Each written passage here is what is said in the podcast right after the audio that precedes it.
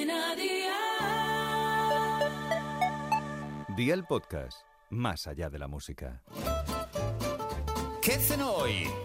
Con Masito. Hola familia, hoy te traigo una receta tan fácil como hacer la compra en Aldi, que siempre te lo llevas todo fresquísimo y a precios siempre bajos. Te voy a contar un plato que solo pensar en él me hace salivar. Una jugosa tortilla casera de berenjenas con atún. Así que ve por la libreta y toma nota de los ingredientes que te doy la receta. Una berenjena grande, dos latas de atún, cuatro huevos, sal y aceite de oliva virgen extra. ¿Empezamos con la preparación? Pues venga, ¡aleo!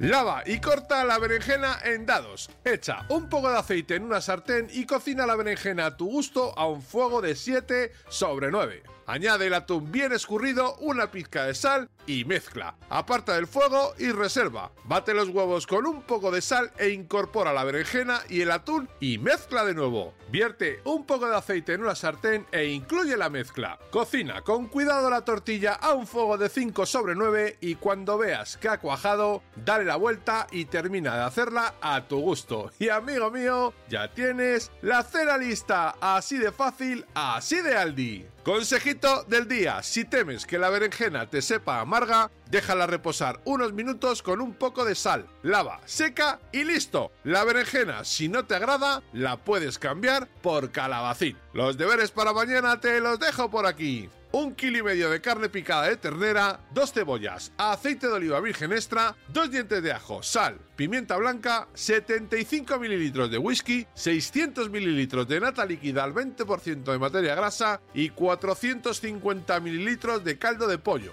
Espero y deseo que te haya gustado esta nueva receta y que te suscribas al podcast. Ya sabes que es gratuito, no olvides compartirlo con tus familiares y amigos y te espero mañana. Recuerda, paso lista.